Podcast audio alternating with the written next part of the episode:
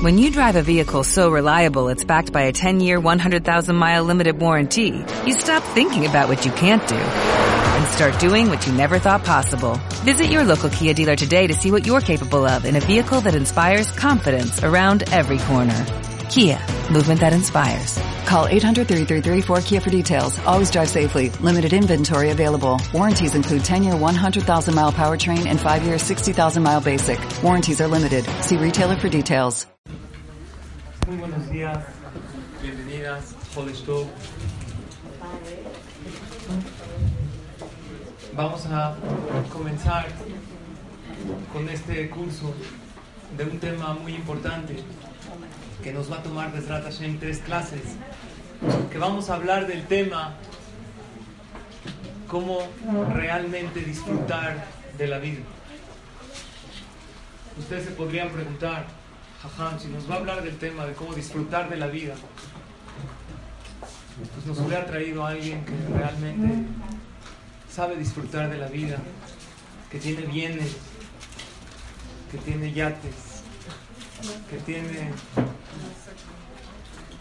como dicen, me quiero comer el mundo.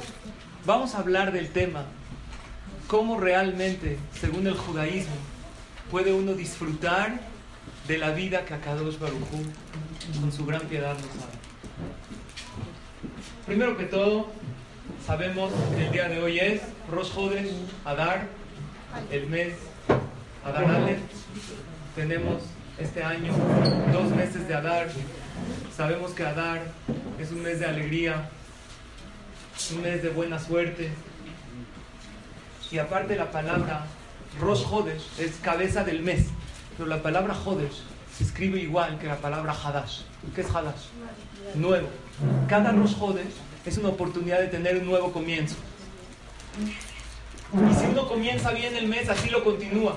Dicen nuestros Jajamí, esto es como entre paréntesis a la clase, ya que hoy es Rosh Hodesh, que hay cinco acciones que si las haces el día de hoy, que es Rosh y mañana que también lo es, es buena señal para empezar todo este mes de Adar y también el próximo mes que también es Adar y así da energía positiva para todos los meses. Porque es no nada más Rosh Hodesh sino Rosh Hadash.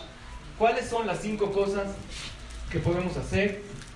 número uno aportar tzedakah está escrito en el Kafa Haim que la tzedakah siempre tiene fuerza. Sin embargo la persona que da tzedakah en Rosh Hodesh dice Sejaro Kaful Misheara Yamim.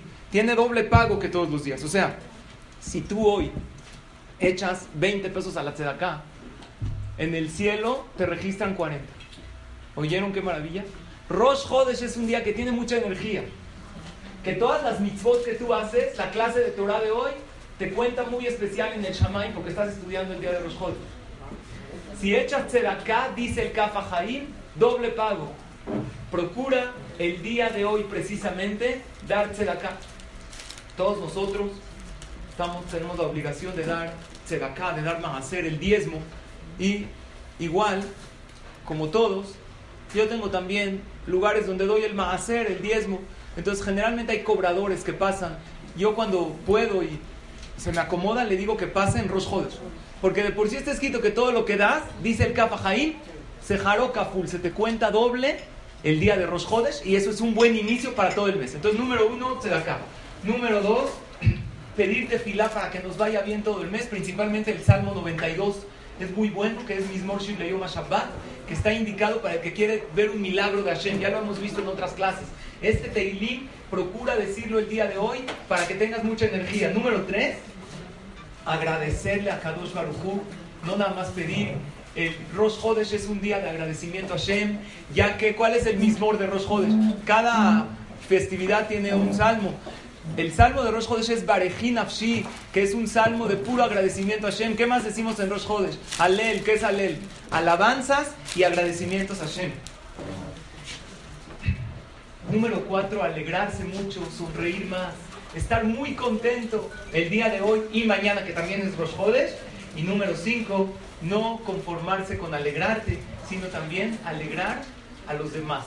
Comprométete, yo a él le saco una sonrisa a ver cómo le hago pero voy a alegrar a mi compañero. Y cuando una persona hace, hace estas cinco acciones, es una buena señal para comenzar, para tener Rosh Hadash. Puedes dejar atrás todo lo negativo. Rosh Hodesh tiene la fuerza, nosotros decimos en la tefilá de Rosh Hodesh Azeh, Sof Baketz Lehol Tzarotenu. Dijimos hoy en la mañana que Rosh Hodesh tenga la fuerza para ponerle fin a todos nuestros problemas y sufrimientos. Haciendo estas cinco acciones sencillas, podemos tener la fuerza, les recomiendo mucho hacerlas hoy y mañana. Pero principalmente lo que es, Rabotay, agradecer, como ustedes pueden ver, la clase del día de hoy dice que las verajot son donadas en agradecimiento a Shem. Pedimos que cada una de las aquí presentes, perdón que ya entro un poco en calor, que cada una de las aquí presentes diga una verajá en agradecimiento a Kadosh Baruj ya que esta clase, estas palabras de Torah y las verajot, las donó una persona que le sucedió un milagro muy grande. Esta persona, que quiero compartirles el milagro, el sábado en la noche entró a su casa después del Beta Knesset, después de salir del Knis, y al entrar a su casa, este sábado en la noche que acaba de pasar, escuchó de uno de las recámaras unos gritos muy fuertes de sus hijas y un ruido de un vidrio roto, un cristalazo así durísimo, fuertísimo, y se espantó mucho. Entonces lo que sucedió es que había una niña en la regadera con una bebé y les, al abrir la puerta de la regadera, le sucedió que se zafó el vidrio que estaba en la regadera, que tiene más de dos metros de alto y un grosor, con una bebé chiquita en brazos, y les cayó todo el vidrio, se hizo añicos, y empezaron a gritar muy fuerte, y esta persona entró a sacar a la bebé y a la otra niña, que, pero, que la bebé estaba llena de vidrios, llena desde la cabeza. La tuvo que sacudir. Y ahora sí pensando de cómo van a salir de esta. Si Barminan entró un vidrio al ojo, si Barminan apretó a la bebé, la, reacción natural, tú tienes una bebé en brazos y te cae un vidrio, la reacción natural ¿cuál sería? Apretarla y probablemente en el momento que la apretan eran tantos pedacitos de vidrio porque es templado, se hace añicos cuando se... Que Barminan la podía cortar. ¿Y cómo sale de la regadera con tantos vidrios al pisar? Seguramente se va a cortar. Y sin embargo lo que sucedió es que a la bebé unas tres o cuatro cortaditas, que las con curitas, y a la niña grande con unas seis cortadas, nada más con curitas, y no sucedió nada. Y este es un milagro muy grande que saben a quién le sucedió, a mí cuando entré saliendo del Beta Knesset, pero me sucedió algo muy increíble. Y por eso está escrito que cuando alguien le pasa un milagro, le tiene que agradecer a Shem y compartir ese milagro. Aparte que no me encanta tanto compartir. Ustedes van a decir, qué raro que a cada rato le pasan cosas, porque a mí, en la otra clase que les conté de las gotas, ¿se acuerdan? Entonces alguien me dijo, oye, ¿cómo estás de los ojos? Eh? Porque lo oyó en el podcast, pero de verdad casi nunca me pasa nada. Ustedes son testigos que llevamos cinco años en la clase y a lo mejor les he contado tres anécdotas personales. Sin embargo, fue un milagro muy grande que nos sucedió, Baruch Hashem, en nuestra familia. Y el milagro fue más grande aún porque fue el único Shabbat. Llevo, creo que seis años aquí en el Beta Knesset. Y el único Shabbat que salí temprano, antes de Abdalá, le encargué al Hazán que diga el Abdalá porque mi esposa tenía influenza, entonces la dejé, tiene, Gracias. Y la dejé en la tarde y estaba, se sentía medio mal, entonces le dije, ¿sabes qué? Me voy al CNIS, pero Belina llego rápido. Entonces quise ir a ver cómo se sentía.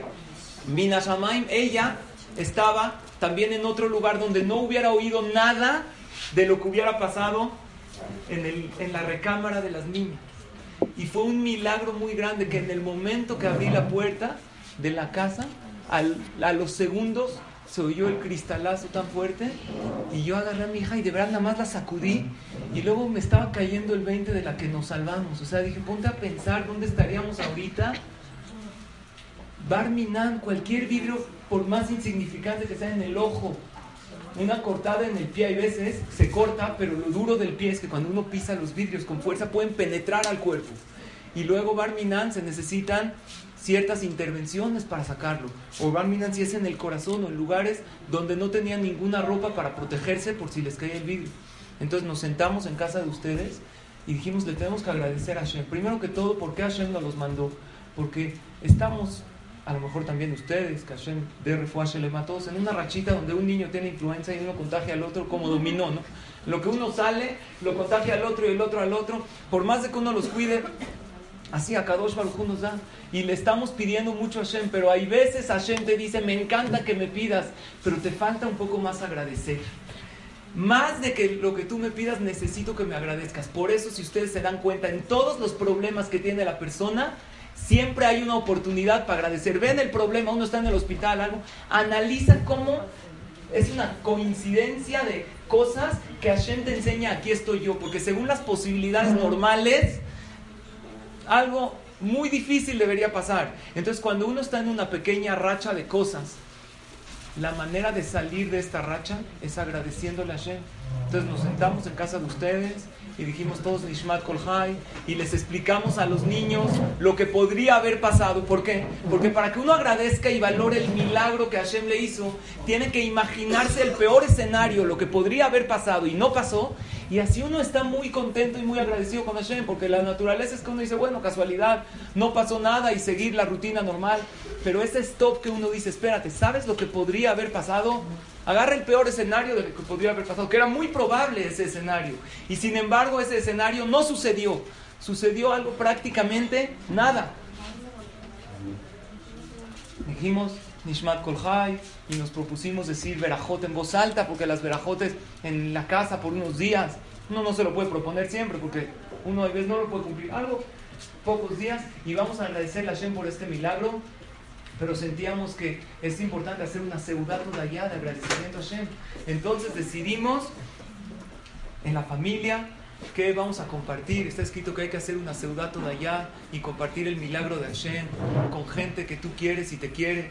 Entonces dije, no hay mejor que Baruch Hashem, este bonito público que nos reunimos semana con semana a estudiar, a aprender, a analizar lo que es el sentido de la vida. Entonces por eso les pedimos a todas que el día de hoy digan las verajot para agradecerle a Hashem. Y la regla en la vida es que el que sabe agradecer, entonces Hashem dice, vale la pena darle más. Ahí se abren las puertas del Shamay.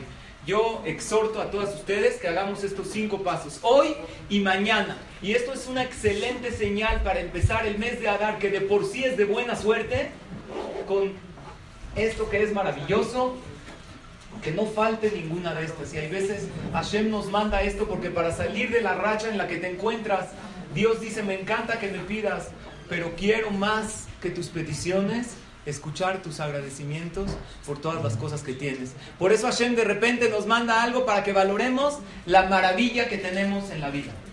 Esto fue una introducción a la clase. Ahora sí empieza el tema de cómo disfrutar de la vida. Empieza la clase. Buenos días, bienvenidas a todas. Gracias por asistir. Vamos a comenzar el día de hoy el curso con el tema que se llama cómo disfrutar de la vida que Hashem nos da. Voy a comenzar con una frase que me provocó una pregunta muy grande en una de las desveladas que tenemos aquí nosotros sabemos que cuántas desveladas hay en el judaísmo, los hombres principalmente se desvelan dos veces al año, toda la noche. ¿Cuál es? Shavuot. ¿Y cuál otra? Oshana Rabbah, antes de Simchat Torah. En la desvelada de Oshana Rabbah yo suelo hacerla con chavos aquí en este lugar y les preparo una presentación padre y unos videos. Y el tema era el tema del Olam Abba. ¿Qué es lo que la Torah nos promete después de 120 años a la persona que cumplió y respetó cabalmente la palabra de Hashem. En esa desvelada suelo invitar a diferentes jóvenes que hay veces no han llegado nunca a una clase de Torah y esa es su primera vez. Y muchas veces de ahí se agarran para ver lo bonito y lo dulce que es nuestra Torah.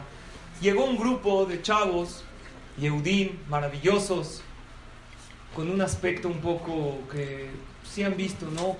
un arete acá, otro también acá, uno en el ojo también, ¿por qué no? así peinado un poco de picos con gel, así la equipa queda volando aquí, ya saben cómo se la pone. Y la verdad sí, un aspecto que denota que están un poco alejados de lo que es nuestra maravillosa Torah. Y yo mencioné esta parte de la Mishnah que dice la Mishnah en Masejet Avot, capítulo 4, Mishnah 17. Yafasha ahat shel korat ruach ba'olam haba mikol chaya olam Dice la Mishnah en Masejet Avot. Es más placentero un momento en el mundo venidero que todos los placeres juntos en este mundo. Eso quiere decir que si tú agarras todos los placeres de este mundo, desde que empezó la humanidad hasta que acabe, ¿cuántos años va a durar este mundo, este planeta? Seis mil años. Agarras todos los placeres de todos los seres humanos. ¿Cuántos seres humanos pasaron por este mundo? Aún los que ya murieron, ¿cuántos? Hoy en día somos 7 mil millones de habitantes. ¿Cuántos? ¿Más de 100 mil millones les gusta? Agarras todos los placeres de todos, desde Adama Rishon, y juntas todos los placeres de todo tipo, el placer de la comida, el placer de los viajes, el placer de comprar una ropa nueva. Todos los placeres materiales que uno puede creer, los juntas en una montaña de placeres enormes y gigantes. Imagínense qué placer tan grande es. Dice la Mishnah, todos esos placeres juntos no son nada junto a un segundo en el Olam en el mundo venidero para aquel que escuchó la palabra de Hashem. Y no nada más dice la Mishnah que todos los placeres. La Mishnah dice, Yafasha Hachel Korat Ruach Baolama. ¿Saben qué es Korat Ruach en hebreo? Como el olor. No, ni siquiera el olama va mismo. Ese aroma, ese olor. Cuando tú pasas, por ejemplo, por, por un lugar donde venden pasteles, cuando pasas afuera del cine y no vas a ver la película, pero estás en un centro comercial. Hay, hay eh, investigaciones. Cuando la persona va al centro comercial a comprar, no a pasear, hay gente que va a comprar algo y regresa. Entonces está apurado. De repente pasas por afuera del puesto de galletas de, ¿cómo se llama? Mrs. Fields, ¿cómo se llama? Entonces de repente el aroma te penetra y empieza la persona a caminar más lento, sin darse cuenta. Cuando pasas por ese, ese olor de, de las palomitas así de mantequilla, eso es no es probarlas, es nada más el olor. Incluso el olor de lo que es el aulama va es más grande que todos los placeres de este mundo. Yo mencioné esta Mishnah. A propósito, ¿se puede oler algo que ¿Perdón? A propósito, ¿se puede oler Sí, sí, no es problema, no es problema oler, más que sea en Pesach. En Pesach está prohibido tener provecho del olor del Hametz pero no pasa nada, si no es kosher y una persona está oliendo la esta, no, hay ningún problema. Pero no se lo recomiendo porque nada más se le va a antojar y va a sufrir más. Mejor ya, que pase de la... No, que pase ya. Es, se paró uno de los jóvenes y me preguntó, Jajam, yo le puedo hacer una pregunta en la desvelada, ya saben, ¿por qué no van a venir? Él o yo, pues hay pizzas, hay sushi. Dijo, me echo una pizzerola, la paso padre con mis cuates. ¿Por qué no? Me preguntó, Jajam, se pone una pregunta así. Estaba ahí con todo su grupito. ¿Sabe qué siento después de esta clase? Llevo tres horas oyendo la clase. Es una clase de seis horas. Parece que vine a un seminario de los musulmanes. ¿Por? ¿Qué les prometen a los musulmanes así para que cumplan todo lo que es el Islam y todo? ¿Qué les prometen? Les 72 eh, vírgenes. Si tú te explotas para matar Yehudim, te van a dar, no sé si le van a dar 72 vírgenes o una virgen de 72 años ahí en el Shamay, una se llama Mustafa. Aquí, este es tu pago por explotarte ahí. Pero ¿cuál es el problema? Que como es un mundo desconocido, entonces que allá promete, ¿sabes qué? Mándalo a un mundo desconocido, aviéntalo para allá. Y allá prométele todo. Aquí no le ofrezcas nada. Prométele allá que va a tener de todo. Y allá, acá, como no tienes que garantizar, no tienes que comprobar. Yo le dije, a ver, ¿tú crees en el Olama va en la vida después de.? Claro, hoy en día todo el mundo cree en una vida después de esta vida, no es nada más una creencia judía. Dijo, ¿sabes qué? No me importa si existe un Olama Ba o no existe, pero yo vivo acá. Vamos a decir que sí existe. Pero ¿qué me ofrece la Torah, el judaísmo? Estoy conociendo apenas, es mi primer vínculo con el judaísmo. ¿Qué me ofreces acá? Todo es allá. Acá no disfrutan. Mira, mírate a ti, me dice todo el pelo cortito. ¿ven? Mira yo cómo estoy bien. Déjate un poquito crecer el pelo, tatúate aquí algo. O sea, estás todo el día. ¿Qué hacen ustedes todo el día? Todo el día en el libro metidos. Todo el día así, rezando así, se echan a la alberca uno. Ya échate. O sea, ¿qué, pasa con estos? ¿Qué sucede? Están todo el día, todo el día, ¿en qué? Metidos en el rezo y en cosas. ¿Qué me ofreces en dónde? En este mundo, en este había uno que estaba, ustedes saben, el rezar así se, es algo correcto en la, en la amidad si uno aumenta su cabana, pero hay de moverse a moverse, hay gente que se mueve así tranquilo. La gente que se mueve así, ¿han visto? Sí, sí. Así. Hay gente que. Tú puedes ir al cótelo a un lugar y puedes ver gente que se está moviendo, pero así. Entonces una vez lo agarraron a uno que se estaba, se estaba moviendo como loco y le dijo: Alto, ya probaste por las buenas. ¿Por qué regañar? O sea, ¿qué pasa? Sí, reza, tranquilo. Este muchacho me pregunta, ¿qué me ofreces en este mundo? Y la verdad, la verdad es que una persona dice, pues la vida es una sola vez, yo quiero disfrutar acá, me quiero comer el mundo, como el que no quiere hacer dieta, que dice, Vida solo hay una, tallas hay muchas. Mejor disfruto. Más vale gordo y feliz que flaco y amargado. ¿Saben quién dice esa frase? El gordo amargado, porque se quiere tranquilizar, es la verdad. Pero si yo quiero que tú me des algo que me motive, no, en el Olama va, te doy todo, sí, pero ¿qué hay acá? Está bien que la Torah dice que el placer es maravilloso. Te dije, es una excelente. Y cuando me preguntó la pregunta, todos sus amigos empiezan a hacer Todos, todos los de así, los de la. Muy bueno. Entonces, esto nos ayudó para Bezrat Hashem pensar. Vamos a, a dar este curso para explicar cuál es el placer que la Torah te ofrece en este mundo.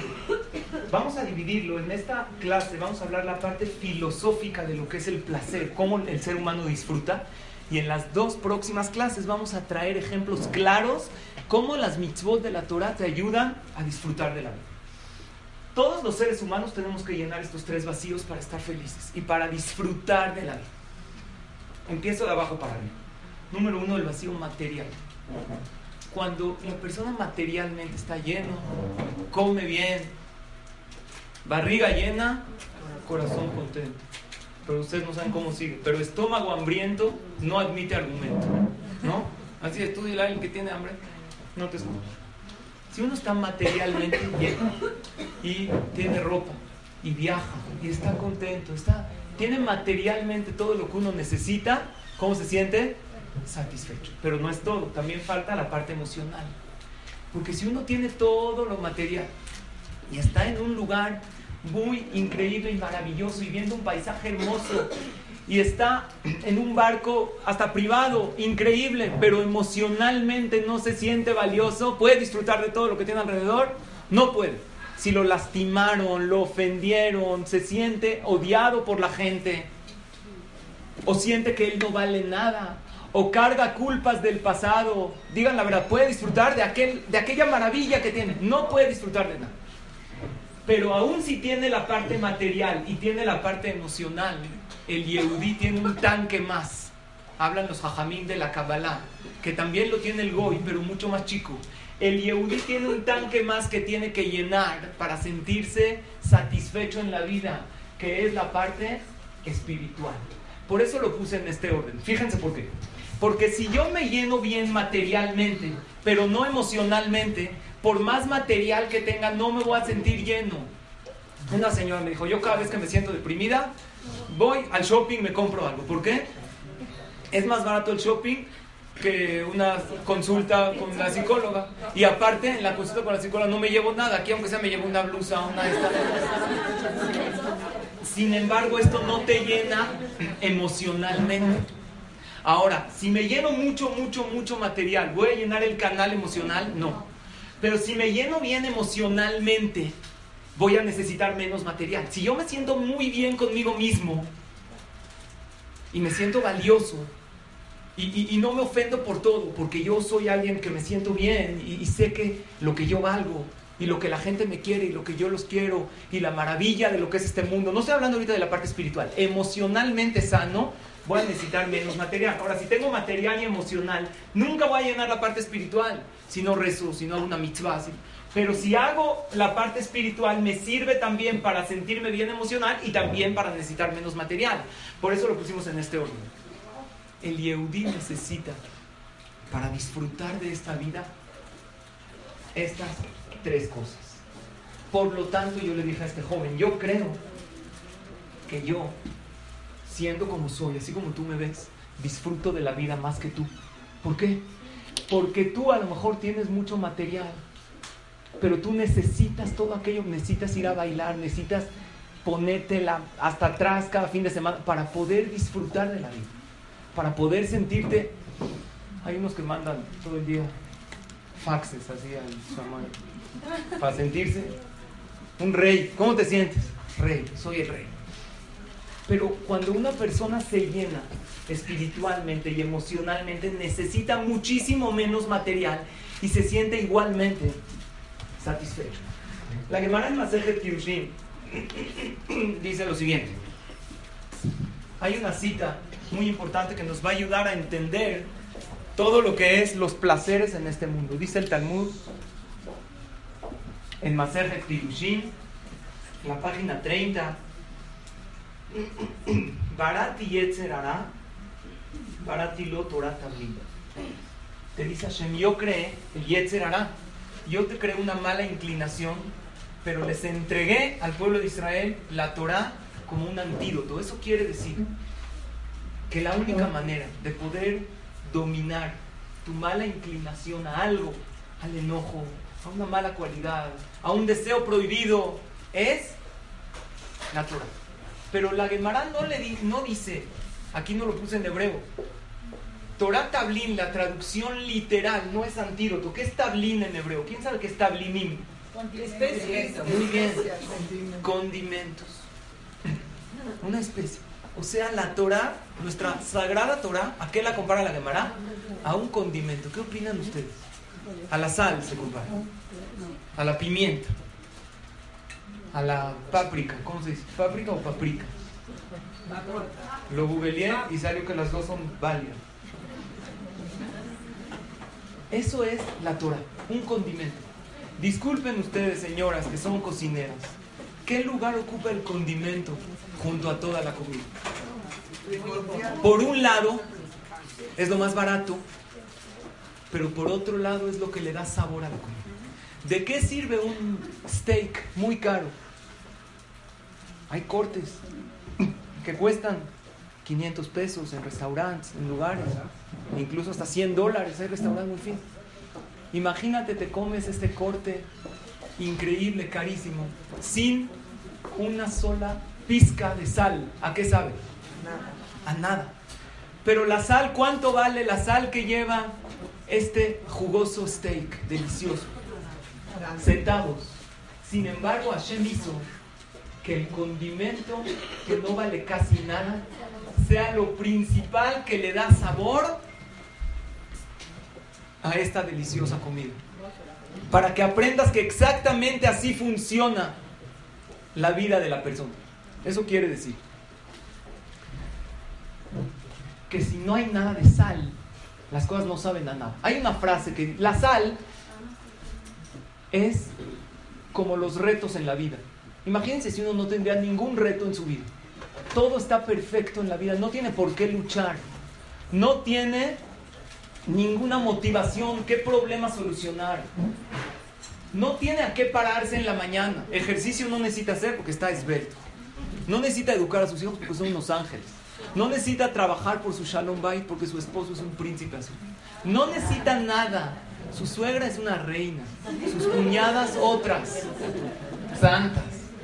No necesita nunca doblegar su carácter, trabajar por nada, no necesita ir de shopping porque lo que quiere se lo traen. Esta persona sería la más deprimida que hay. ¿Pero por qué tiene todo? Porque cuando la persona no tiene para qué luchar en la vida, ¿qué pasa con él? No siente una motivación de vivir. Hay una frase que dice lo siguiente. Un poco de sal le da sabor a la vida. Pero con mucha sal, la misma vida se olvida. ¿Escucharon o no? Un poco de sal le da sabor a la vida, porque la sal sala. Pero si tiene demasiada sal, cuando una persona tiene muchos problemas o contratiempos, la misma vida se olvida. Porque ya no le sabe, está tan. Por eso, cuando una persona está pasando por una racha de muchos problemas, equivocadamente que dice, ya quiero tranquilidad, quiero no tener ningún problema. Por eso no es verdad. Porque si él no tendría ningún problema, ningún contratiempo, no se sentiría, no se sentiría motivado para vivir. Ese es el chiste de la vida, que hay retos y que uno los va solucionando. Lo mismo sucede con la parte espiritual. La Torah, dice la Gemara, es un condimento. Imaginemos que todo en la vida sería permitido. Todo, puedes comer todo, puedes hacer todo, no hay relaciones prohibidas, no hay prohibición de, de, maldecir ni de hablar mal del otro. Todo lo que quieras es permitido. La persona no se sentiría contento, y más el Yehudí. El Yehudí necesita, toda la Torah es un juego de prohibido y permitido ni te prohíbo todo, porque si yo te prohíbo todo, dice Hashem, entiendes que no vas a poder disfrutar. Porque todo es haram, haram, haram. ¿Qué piensan los que.? Yo les estaba hablando con este chavo y todos los demás, los que se mencionan así. ¿Por qué, ¿Por qué estás tan en contra? Es que en Shabbat todo es haram. Y, y comer, pues todo es taref. Y lo que es caché es plástico. Y es caro. O sea, tenemos una ideología errónea en Shabbat, haram, no te, puedes, no te puedes rascar, no te puedes mover. estábamos hablando en la Seudah Shelishit aquí en el Beta Knesset, porque hay Zatar en, la mesa, entonces estábamos hablando, uno estaba mezclando el Zatar, entonces me dijo, no, no, se puede amasar en Shabbat. Yo les expliqué de qué manera se puede, el Zatar con el aceite, de, si lo mezclas de una manera no se puede, si lo mezclas. Entonces de repente dice uno, ah, entonces ya, una nueva, ahora ya no se puede revolver. Le dije, no es nueva. Lleva dos mil años escrito desde la Torah que Kadosh nos entregó, nos dijo hay 39 trabajos prohibidos. Pero no es de que es todo prohibido, al revés. Si tú supieras la maravilla, vamos a hablar literalmente ejemplos claros de mitzvot, Bezrat Hashem, las clases que entran. Pero lo que tienes que saber es que al revés, a Kadosh Baruj nos dio exactamente la Torah para saber cómo usar y en qué momento usarlo. Si una persona todo se permitiría, hay una Gemara que dice que todo lo que Hashem te prohibió, por otro lado te lo permitió. En una ocasión la mencionamos en las clases. El cerdo es prohibido. Si yo quiero probar cerdo, ¿dónde la Torah me permitió? Hay un pescado que se llama shibuta, que su cerebro de ese pescado sabe exactamente igual al cerdo. ¿Cómo sabían los ajamín de la Gemara? ¿Probaron el cerdo? ¿Y cómo saben que ese pescado? Entonces, eran jajamín que tenían ruach hakodesh. Esta es una de las pruebas que, está, que, es, que la Torah es del, del Shaman. Si yo quiero carne con leche, ¿se permite, ¿en qué caso se permite comer carne con leche? Que no sea peligro de vida. si uno come la ubre del animal, la ubre, ¿de qué está lleno? De leche. De leche. Si yo le hago shehita al animal y cocino la ubre del animal, ¿qué estoy comiendo? Carne con leche. No hay ningún problema. Y así la Torah por ejemplo, la Torah prohibió dam nida, la sangre de nida. Pero si un hombre dice, yo quiero, sangre, así, quiero ver que hay una sangre que la Torah se permite, por ejemplo, dan betulim. Son, hoy en día ya no aplica, los ajamín también la prohibieron para que uno no se confunda entre sangres. Pero lo que la Gemara te dice es la siguiente lección. Todo lo que Hashem te prohibió de un lado, te lo permitió de otro lado. Toda la Torah es un juego de prohibido y permitido. El que no lleva estos límites y para él todo es permitido, le va a faltar llenar esa parte de arriba, ese tanque que se llama lo espiritual y nunca, por más de que tenga mucho material y mucho emocional, nunca va a poder disfrutar de la vida. Por eso, la Torah te enseña, ¿la envidia es buena o es mala? Mala, pero hay otro paso que dice, tarbe La envidia a lo espiritual te, te hace más sabio. Entonces te enseña cómo manejar la envidia. El enojo generalmente es malo, pero hay veces debe uno de hacer exteriormente una expresión de enojo para poder controlar a sus alumnos, para poder educar a sus hijos. Y así todo en el judaísmo, la Torah te va dando este equilibrio perfecto. La, la Torah dice, lo siguiente. Cuando Hashem nos dio las mitzvot, dice, ¿Las mitzvot para qué son? Para vivir con ellas. La Torah no quiere que uno muera para cumplir las mitzvot. Hashem te dio las mitzvot para disfrutar en este mundo. Así dice el Pasuk en Baikra, capítulo 18, versículo 5. ¿Qué significa y vivirás con ellas? Vivirás con las mitzvot. Las mitzvot son para vivir. De hecho, todas las mitzvot de la Torah, todas, excepto tres, debe la persona transgredirlas y vivir. Excepto idolatría. Si alguien le dice, o te inclinas a este ídolo. Yo se lo enseño a mis hijos en la mesa de Shabbat cuando podemos platicar. A ver, hijo mío, si alguien Barminan te dice, te obliga a adorar un ídolo o te amenaza con la vida, ¿qué tienes que hacer?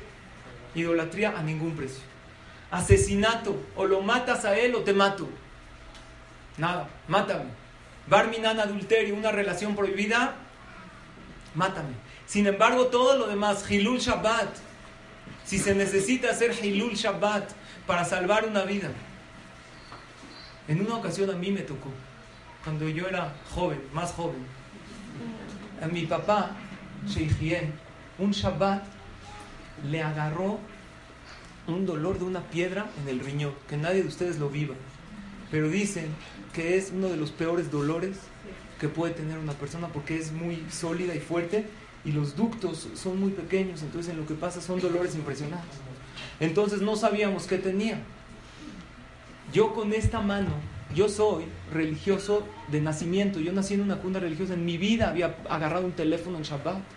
Tuve que marcar por teléfono de los de rueditas, ¿se acuerdan? Ya se les olvidó. Le decía a mi mamá cómo marcar, no podía, la mano no me daba. ¿Cómo? El Shabbat Kodesh, pero sin embargo, Ahí tienes que hablar por teléfono. Ahí la misma Torah te dice porque tienes que vivir. Y el doctor dijo que hay que llevarlo a dónde? Al hospital. Estábamos en Interlom.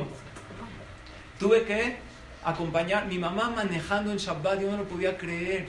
Mi papá en la parte de atrás del coche y yo junto a él en el coche en Shabbat. No lo podía. O sea, entiendan el shock que es para alguien que crecimos toda la vida con eso. Y estábamos ahí y entonces yo, yo les dije a mi mamá, pues vamos al Hospital Ángeles, que está más cerca. Sin embargo, el doctor dijo que hay que ir al ABC de observatorio. ¿Qué dice la alajá? Pero hay otro doctor ahí. La alajá dice primero es la salud del enfermo. ¿Y qué pasa si al enfermo se le ocurre ir al Ángeles del Pedregal? Porque ahí se siente más tranquilo. Una mujer que se va a aliviar.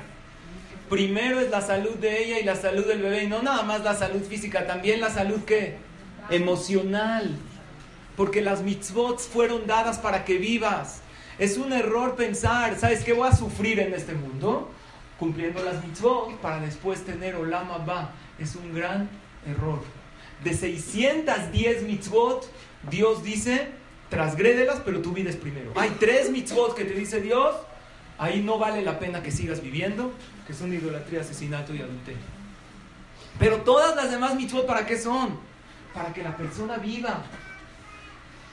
Por lo tanto, tenemos que aprender, esto es la base y la clave para poder disfrutar de la vida. Número uno, que el que lleva Torah lleva una disciplina.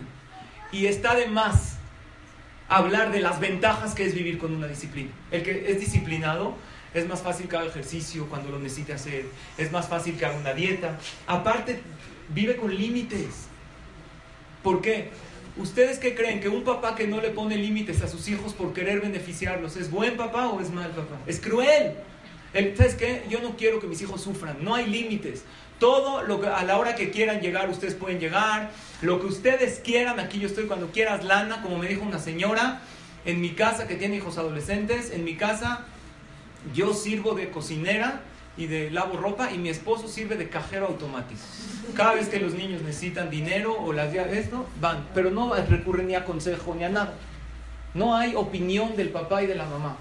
Los hijos que crecen sin límites, porque los papás quieren beneficiarlos y no ponerles límites, son niños que crecen desdichados. Y por más que tengan en la vida, no van a poder disfrutar de su coche último modelo. Un Yehudi que no tiene Torah todo, todo lo que quiere, él come lo que quiera y hace lo que quiera y vive totalmente liberalmente y hace en Shabbat lo que él se le ocurra. Todo, date cuenta, ¿qué te dice la Torah? Seis días trabajas, el séptimo no.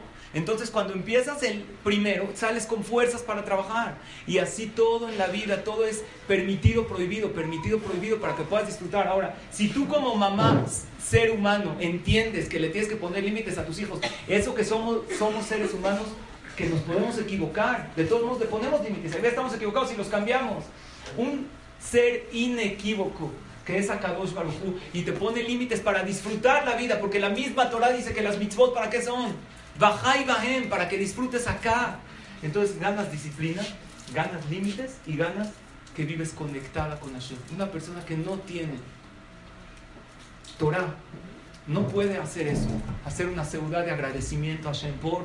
Es una casualidad, ¿qué quieres? No cayó el vidrio, ya, o sea, no todo pero el que vive conectado, cada paso ve cómo está la mano de Hashem acompañándolo y automáticamente vive feliz, porque el que tiene estas tres cosas en la vida puede disfrutar.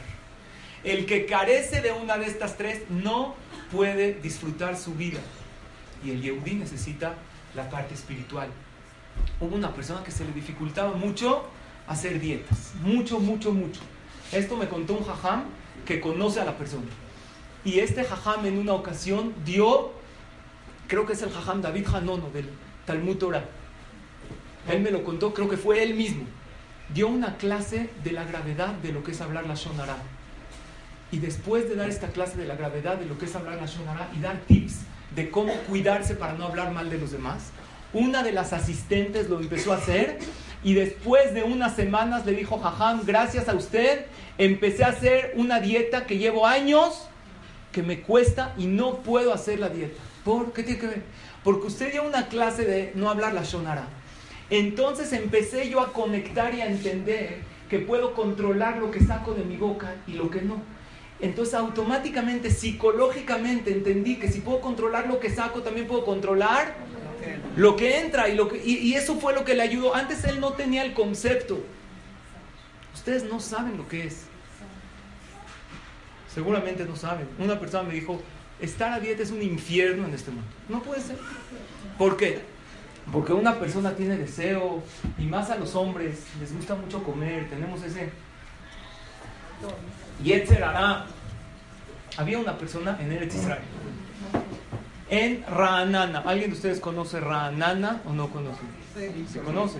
Hay una comunidad de ingleses. Vinieron de Inglaterra, hicieron una comunidad y el Rosh, el Gabay, vamos a llamarle el encargado, es un Yehudí que cuida Torah y Mitzvot, pero tiene un problema. Pesa 185 kilos.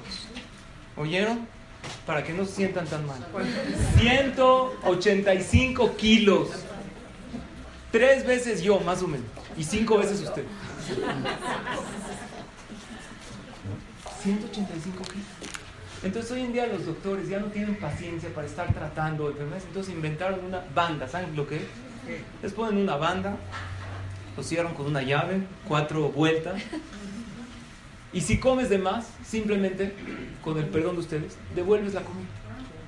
Este hombre tenía, empezó a tener problemas fuertes, problemas de corazón, diabetes, azúcar, presión alta, problemas muy grandes.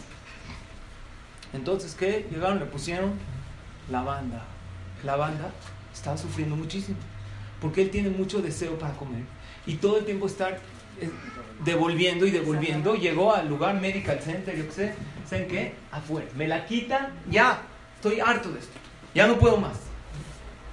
Entonces fue con una nutrióloga, la más conocida de Israel. ¿Por qué conozco esta historia? Porque salió un artículo, un artículo. ¿Vieron que hacen artículos antes y después? Entonces había también un joven que estaba todo el día tirado, sentado en su casa. No quería trabajar, ya acabó la prepa, empezó un trabajo. No, ya le hice todo el día viendo la tele, aventado. Aparte la tele engorda, ¿por qué? Porque ¿con qué se ve la tele? Comiendo. ¿A ustedes han visto un anuncio de la tele que dice come zanahorias conmigo? No. Come estos chocorroles, sacan cómo cae el chocolate, así delicioso. Luego te lo compras una porquería, no importa, pero en el anuncio se te antoja. Entonces vas rápido por un helado al refri. A veces abres el bote y encuentras ahí arroz de hace seis meses, ¿no? un bote de helado.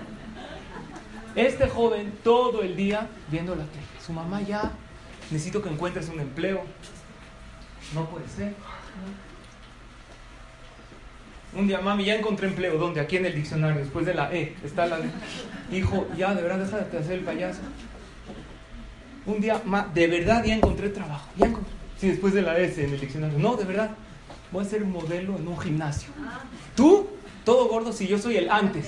Así me pusieron ahí. Encontró un empleo. También, aunque sea sirve de este regreso a la historia de este señor. Escuchen bien. 185 kilos. Fue con una nutrióloga, la mejor de Israel, le dijo, vamos a hacernos multimillonarios tuyos. Vamos a sacarlo en los periódicos, en todo. Tienes que esforzarte mucho, pero imagínate que después sale antes y después vieron que sale en la tele, yo tenía esto y Baruch Hashem bajé y estoy muy contento. Vean que alguien de aquí es nutrióloga, que levante la mano. ¿Nadie? Escuchen bien. Están trabajando. Le dijo esta nutrióloga, vamos a hacer algo riguroso. Ocho meses sin probar, el Señor le puso una dieta rigurosa. Ocho meses sin probar nada dulce. ¿Saben lo que es ocho meses sin probar nada dulce? Es una crueldad para una persona que siente tanta ansiedad por comer. Un solo pastel. Entonces ahí iba y cada vez iba con la nutrióloga y le tomaban fotos. Y cuando salía en el periódico, eso lo motivaba. Como imagínense que, ¿saben cuánto creen que bajó en ocho meses? 55 kilos llevaba.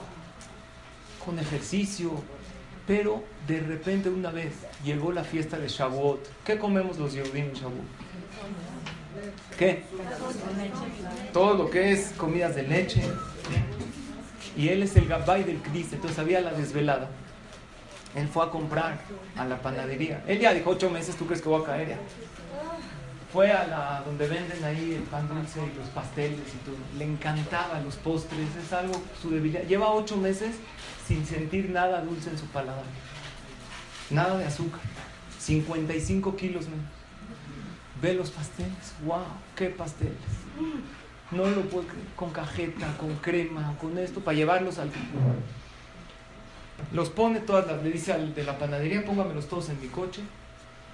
Era una noche antes, Erev Shavuot. Al otro día, Shavuot. ¿A qué horas fue? Ustedes saben, en Israel cierran las panaderías principalmente antes de Shavuot, tarde, muy tarde. 11, 12, 1 de la mañana. La gente va a comprar pasteles. Él lleva todos los pasteles a su coche. Los mete en su coche cuando está manejando. Empieza el olor. No, ya no puede. Ya no puede más.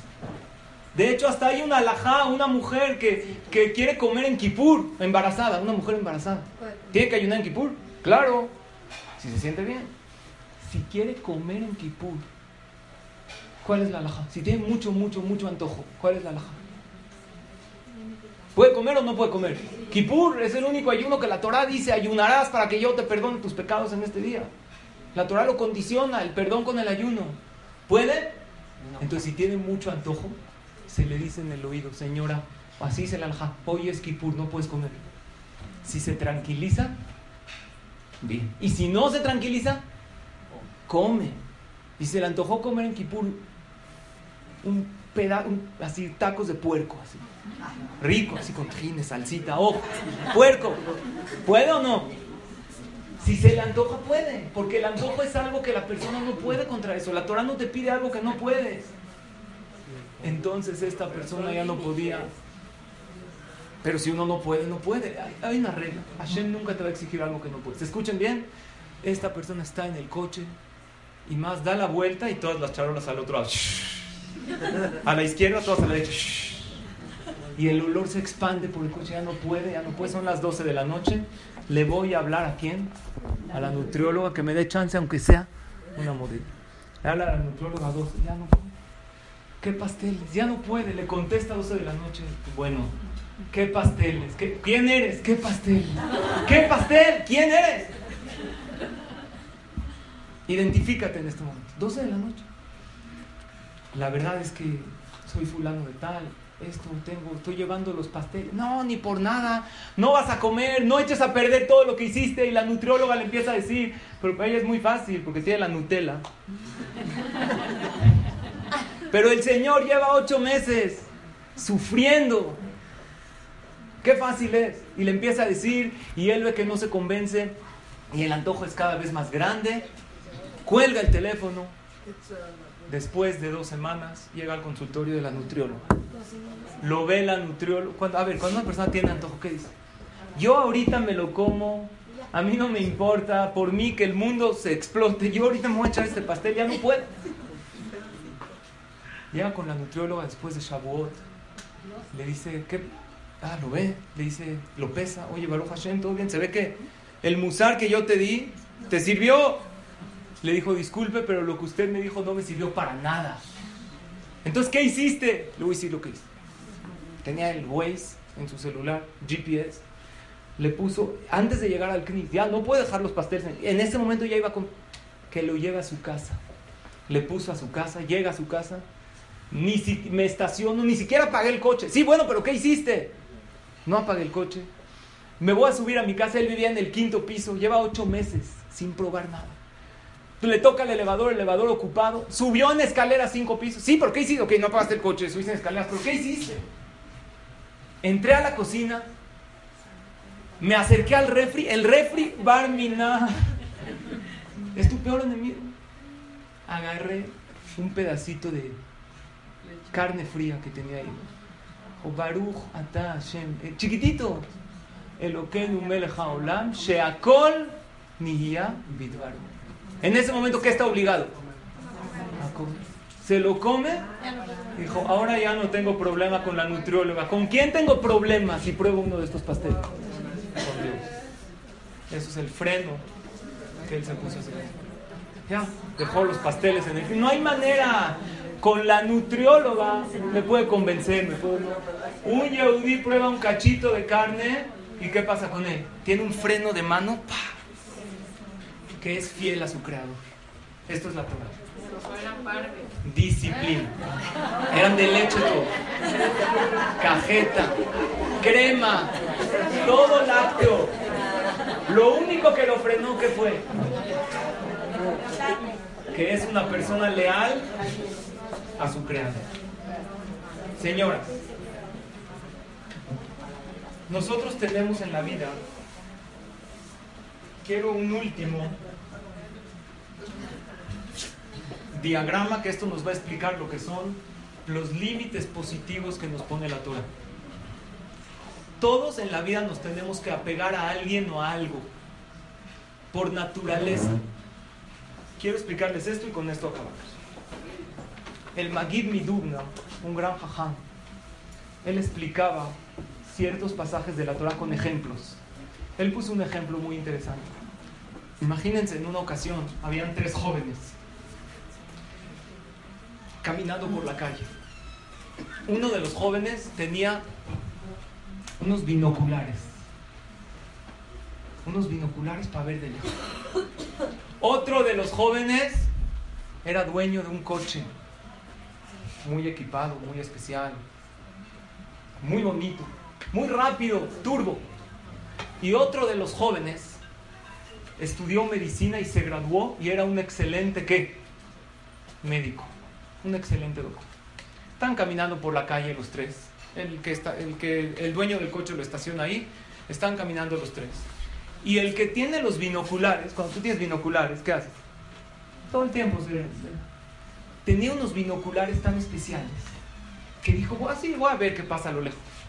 De repente ve a lo lejos y visualiza que hay ahí la gente corriendo, uno regresando, otro llamando por teléfono, desde el lugar en donde estaba no se veía, pero con los binoculares alcanzó a ver. Le dice a sus amigos, creo que hay un problema por allá, no sé qué problema es, pero al parecer a lo a ver, sí, efectivamente, hay un problema. Entonces, ¿qué hizo? ¿Qué hicieron? Se subieron los tres a dónde? Al coche. En poco tiempo, como era turbo, llegaron. Cuando llegaron los tres, ahora es el turno de quién? Del médico. Se acerca y efectivamente ve a una muchachita que se está desmayando. Y Barminan la ve, está el pulso casi nulo, le dio un ataque al corazón. Y él había estudiado medicina, precisamente esa parte, le empezó a dar eh, respiración, la llevó, con sus conocimientos al hospital, él tenía entrada y Baruch Hashem le salvó la vida. Esta muchachita resulta ser que era la hija única del rey y tenía todas las virtudes. Entonces el rey dijo, la verdad, lo correcto es que el que salvó la vida de mi hija tenga oportunidad de casarse con ella. La pregunta es, ¿quién se va a casar con ella? Es el de los binoculares, el que dijo, yo, porque yo fui el primero. Bueno, que sea que salga primero conmigo, si no funciona, ya, que se vaya con el del coche. Pero ¿quién fue el primero que viste? Estábamos los tres caminando tranquilos. El de los binoculares dijo, yo fui el primero, yo me tengo que casar con él. El del coche dijo, ¿de qué te sirven tus binoculares si no puedes llegar hasta allá? Lo que cuenta en un momento de un paro cardíaco, ¿qué? El tiempo. Cada momento puede ser crucial. Si hubiéramos llegado a lo mejor segundos después, ya se hubiera muerto. El doctor, el médico, les dijo, ¿qué están hablando tonterías? ¿De qué te sirven los binoculares? ¿Vas a llegar con binoculares? Ah, qué interesante, ¿cómo se está muriendo? si no hay quien la salve, ¿de qué sirve? Claro que yo me tengo que casar con él. ¿Qué opinan ustedes? Les pregunto a ustedes como mujeres sabias e inteligentes. ¿Quién se tiene que casar? No, nada más con uno. ¿Quién, ¿Quién fue el que verdaderamente la salvó a esta princesa? Dios. ¿El de los binoculares? No, ¿quién de los tres? Claro que Hashem. Pero ¿quién fue el que propició la salvación? Nada más se puede casar con uno. ¿Qué opinan ustedes? Obviamente que ella va a escoger, pero ¿quién es el, el primero que va a tener la oportunidad de darse a conocer. Por un lado ustedes dicen que el doctor. Pero ¿de qué sirve el doctor si, si no hubiera visto el de, los binoculares? No hubiera servido. El que la vio fue el primero, pero los binoculares solitos no sirven de nada. ¿Qué opinan ustedes? El del coche, por otro lado, él se apuró, lo llevó al, al lugar. hay un dilema. Entonces, ¿cómo dice la Torah? Vamos a preguntarle a la muchacha, ¿no? A ver si se, con quién se quiere casar. Entonces el rey le preguntó a su hija, hija mía, así es la situación entre estos tres jóvenes apuestos de salvar. ¿Con quién crees tú que debes de darte primero la oportunidad de salir para poder casar? Dijo la niña, mira papá, si me caso con el de los binoculares, está bien, ¿de qué me sirve? Me va a enseñar paisajes así muy si me caso con el del coche, a lo mejor tiene coche. Pero si yo me dio en alguna ocasión un infarto, quiere decir que soy más propicia a tenerlo. El vivir con un médico a mi lado me ayuda mucho más que si tengo el de los binoculares, voy a empezar a buscar un doctor. En lo que lo encuentra, hay que... Y si me caso con el del coche, ¿qué va a hacer? Me va a empezar a dar vueltas en la glorieta no me sirve. Y aparte, papá, si es un doctor preparado, hijo del rey, seguramente va a poder hacerse también de un coche, va a poder tener un futuro. Dice el Magid Midumna, lo mismo sucede con la persona. El Yehudi tenemos tendencia a olvidarnos de nuestro Creador. Nos ha pasado más de una vez en la vida. Hay veces uno se quiere apegar a alguien que tiene una visión muy especial en la vida. Todos nos tenemos que apegar a algo o a alguien. A esa persona que tiene sabiduría, que tiene visión. Hay veces a esa persona como el del coche que tiene cosas materiales. Pero si vas a estar apegada a alguien, tienes que estar más apegada a alguien que a todos. Lo principal que te tienes que fijar en tu vida es esa salud espiritual. Porque si la tienes, ese contacto con ese doctor que es Hashem, que cura tu alma, también materialismo vas a tener y también visión en la vida. Cuando la persona se apega a su creador, es verdad que vives con límites.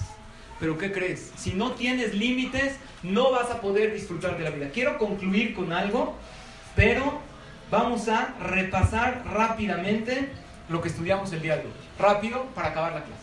Estos cinco puntos para empezar con un mes, Rosh Jodes positivo. Vimos también lo que dice la Mishnah en Masejet Avot. Eso es el pago allá. Pero ¿qué hay acá? ¿Qué te ofrece la Torah? Para poder estar llena necesitas llenarte y en este orden de importancia. Primero espiritualmente, posteriormente emocionalmente, sentirte bien y por último material. Pero si tú vas de acá, no pretendas que también se va a llenar esta parte y menos la parte espiritual.